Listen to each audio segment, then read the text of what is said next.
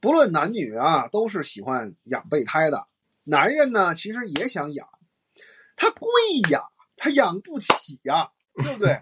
这女性自带资源的，她管理好，她就可以有备胎呀。男的你带什么呀？你两套别墅才两养个，才养两个，是不是？你看你能买几个别墅是吧？啊，但是策略都是一样的啊，都是找，而且而且两性还有一个机制，就是总在这个总在不停的审视自己配偶的价值是不是和自己相配，全自动的。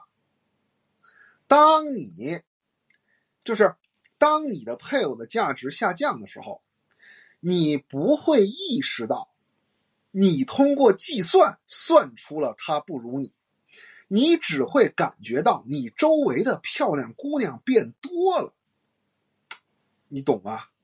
你的大脑直接告诉你一个结果，他不告诉你这个结果怎么来的，但其实这个结果是怎么来的呢？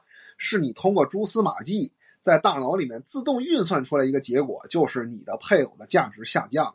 女性也是一样的，当她觉得自己老公啥也不是的时候，她就会突然觉得，哎，公司里这个人怎么对我这么好？她直接蹦出的是一个结果，哈哈哈，他不告诉你过程，哈哈，这样让你免于遭受这个道德的审判啊！哈哈哈，哎，这个人啊就是这样啊。道貌岸然啊，其实呢，我们内心呢，就是天天在算啊，天天在算。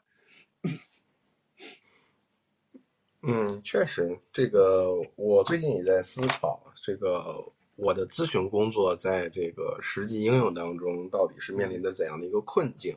嗯嗯，后来其实我是就是发现，就是呃，愿意来咨询的人永远是少数，他们愿意去寻求那些真正。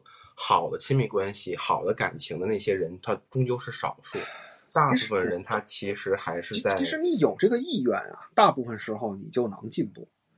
对，这个多数人呢是连这个意愿都没有。他，你说你你归因永远归到别人身上，那你会去找一个什么心理医生，或者比如说找我这样的人来咨询，问问我问题出在哪儿了？你从来都认为自己没问题，你问什么呀？你你你要毁灭世界，你也不会改变自己啊，对吧？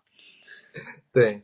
确实，所以说，就他们很多人就是在原有固有的那种观念或者说那种行为本能上去做了很多选择，是吧？比如在我们的心理上，他可能就是属于一个人格障碍患者，对吧？之前我们聊过很多，呃，不管是自恋也好，边缘也好，或者说其他的一些问题也好，就是他没有出现症状的时候，他不会认为自己是有问题的，但是那些症状就是在他的生活中潜移默化的发生，比如说易怒。猜忌，呃，暴力倾向，然后或者说是贬低，跟他人没有边界，这些东西在我们的观念里面，它不是问题啊。我我们总会说他就是那样的人。就像我我刚才对，就像我刚才说的哈，就是我们人类在很多时候做出一些行为，背后都是有逻辑的，但是我们自己意识不到。